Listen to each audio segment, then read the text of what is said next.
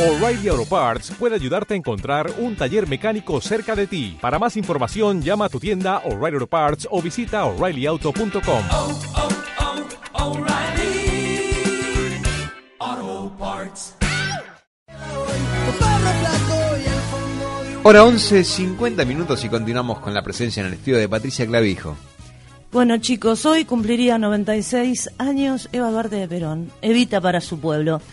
Estamos en comunicación con el señor secretario de Cultura, Educación y Promoción de las Artes de nuestro municipio, señor Hugo Caruso. Tenga usted muy buenos días. Bien, ¿cómo está usted? Acá estamos. Estamos bien trabajando siempre.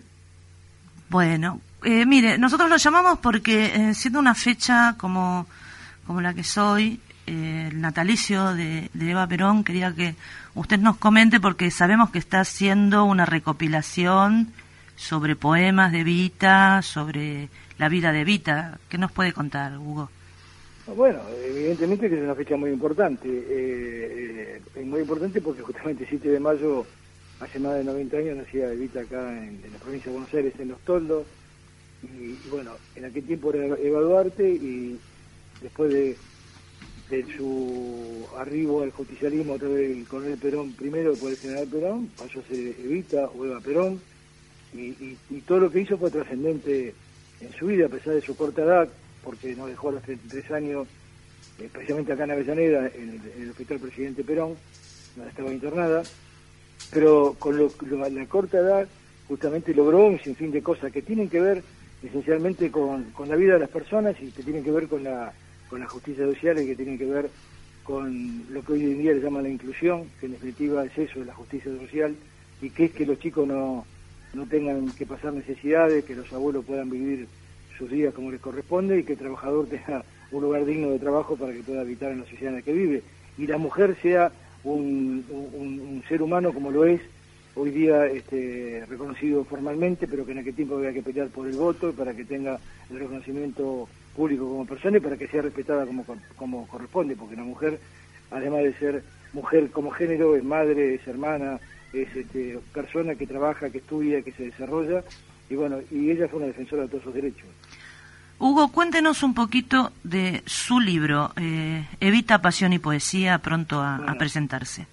Esto, esto, no, bueno, esto nació porque en la década del 70-80 nosotros con unos compañeros habíamos, eh, habíamos, habíamos, eh, eh, investigado y teníamos una, una cantidad de poesías, ¿no? Que tenían que ver con Eva Perón y con Perón. Y, y bueno, y así nació esto, después una poesía más, una poesía más, y después la vida de Vita.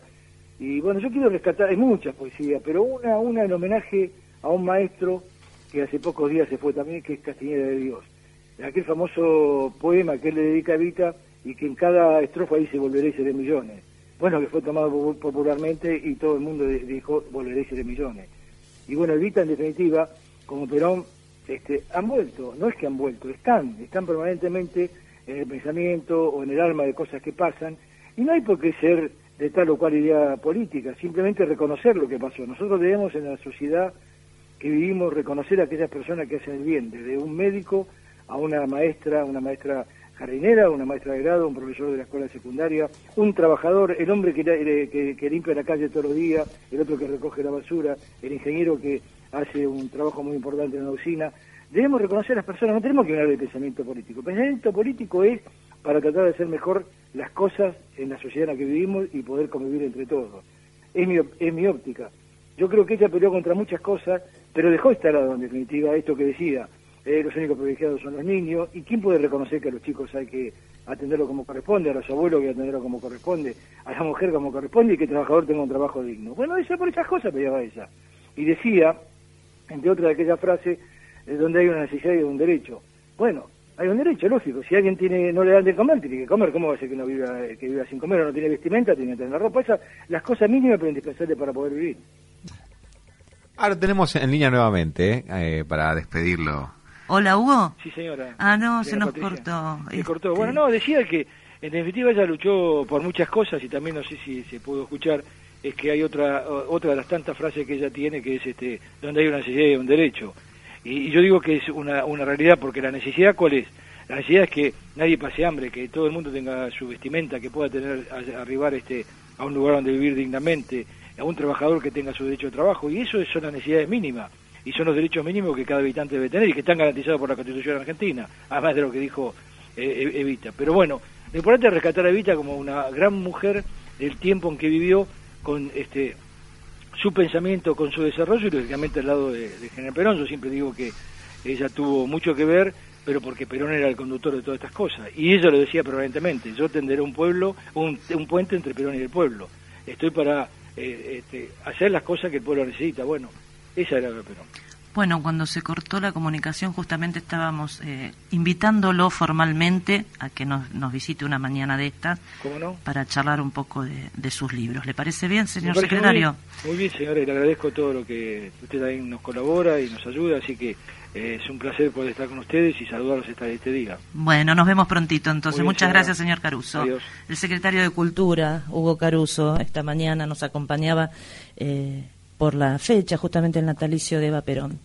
Eh, estaba comentándoles que quería hacer un, texto breve de Horacio Ramos, quería leerles, que dice, ella partió una noche, sola y en silencio, a las 20.25 de un julio estremecido. Aquí dejó la madrugada llorando por su ángel y a un fervor de gorriones peleando a contraolvido. ¿Qué fue de aquellos sueños de Magdalena herida? ¿Quedaron en los toldos o en la piel del hombre que amó sin reverencias? Los derramó en el alma de los pequeños dioses, samaritana del sol, hada tutelar de la inocencia. ¿Quiénes fueron los buitres que lapidaron su rostro? ¿En qué vientres de arpías nutrieron sus latidos? No saben que en la sangre que navega por los pobres, ella es aura de luz, escrúpulo y gemido. Yo siento que ahora llegarán los perversos de la historia con sus viejas palabras y sus ritos inciertos.